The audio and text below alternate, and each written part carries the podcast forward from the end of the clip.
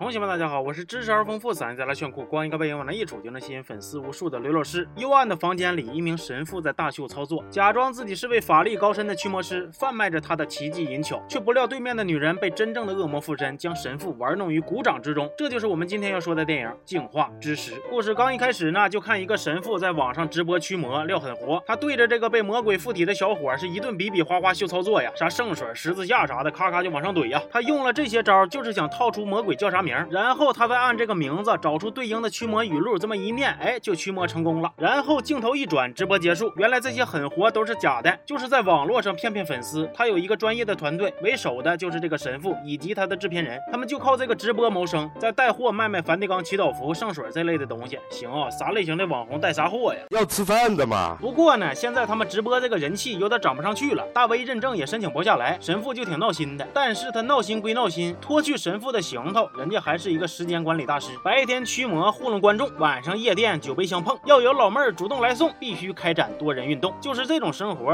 怎么跟你们形容呢？是很空虚，很寂寞。说这一天，神父约了一个老妹儿，要给人家看看藏在复古沟旁边的夜光手表。结果老妹儿正端详着呢，神父低头一瞅，好像出现了幻觉，眼角下四十五度画风突变，一场美丽的邂逅变成了老头乐。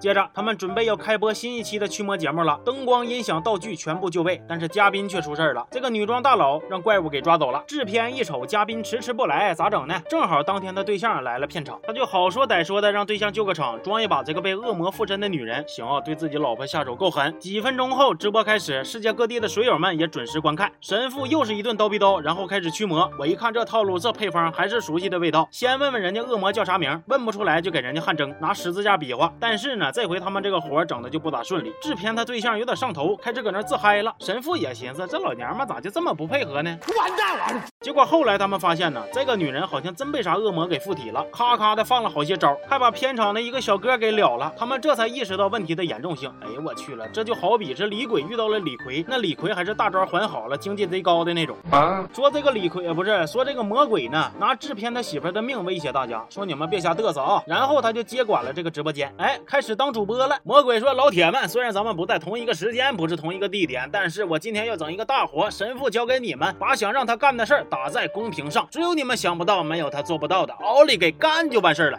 另一边呢，制片也让神父拖着这个魔鬼，自己搁那查大数据，然后魔鬼在公屏上选出了让神父光腚这个任务，神父没招，咔全脱了，还得脚踩玻璃碴子，节目效果拉满，直播间人气飙升啊！而神父呢，这一疼也想起了童年阴影，那些年被恶老师支配的恐惧。这时候魔鬼可下消停消停，制片让神父从他嘴里边套话，结果话没套出来，倒是套出了一张海带啊不啊不是海带，是他们卖的这个周边，这啥意思？这是在恰饭吗？No no no！然后制片他女友就。开始哇哇吐血，要不行了。制片一寻思啊，这是暗示，是让俺们向观众坦白吧？那他就让神父对着镜头说：“老铁们呐，对不起呀，我卖的梵蒂冈祈祷服那是 A 货呀，圣水是冰红茶呀。”完了，制片的女友又开始难受了。制片让神父过去搭把手，结果神父手真就搭理了。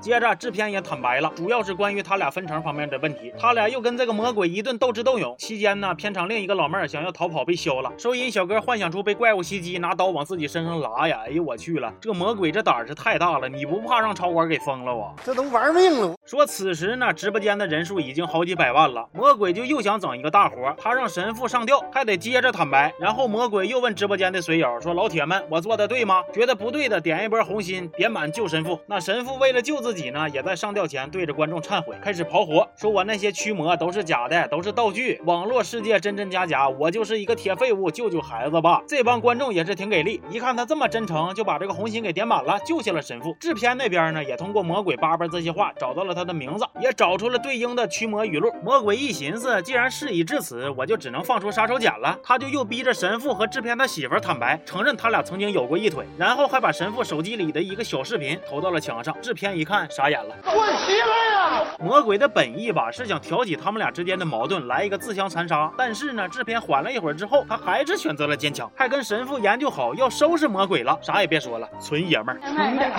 于是乎，制片把语录发给了神父，神父开始吟唱，又一番撕撕巴巴、逼逼叨叨以后，这个魔鬼总算是完犊子了。此时直播间的人气已经是千万级别，成为顶流了。但是你以为故事到这儿就要结束了吗？没有，之前被了的外焦里嫩的那个小哥突然就复活了，他。他也被魔鬼附身，而且是更狠的那种。因为制片他们用的那个驱魔数据库就是这个魔鬼写的。哎呀，刚才那是李鬼遇李逵，现在是遇到钟馗了呀！这个魔鬼对着直播的镜头一瞪眼，念叨几句，也整了一个大活，嘴爆电线，然后直播结束。刚刚观看了直播的那一千多万人眼睛全白了，开始对他们身边的人下手。而制片和神父则看着自己手机上暴涨的粉丝和加微的认证，露出了笑容。全片结束。这个片看下来呢，感觉它虽然是有点血腥恐怖，但是呢，也揭露了一下子现在网络直播下的种种乱象。一群人为了流量，为了数据，是无所不用其极呀。而在这一场场的网络狂欢的背后，又有多少肮脏的事儿藏在其中呢？而作为观众来说，有的是善良单纯，结果却惨遭欺骗的；有的是看透本质，却依然拱火兑现的。那回到电影当中，扮演神父的人就是赤裸裸的直播作假，结果却是魔鬼逼着他们说出了真相。想想还真是有点讽刺。行吧，那这期就说到这儿了。我是刘老师，咱们下期见，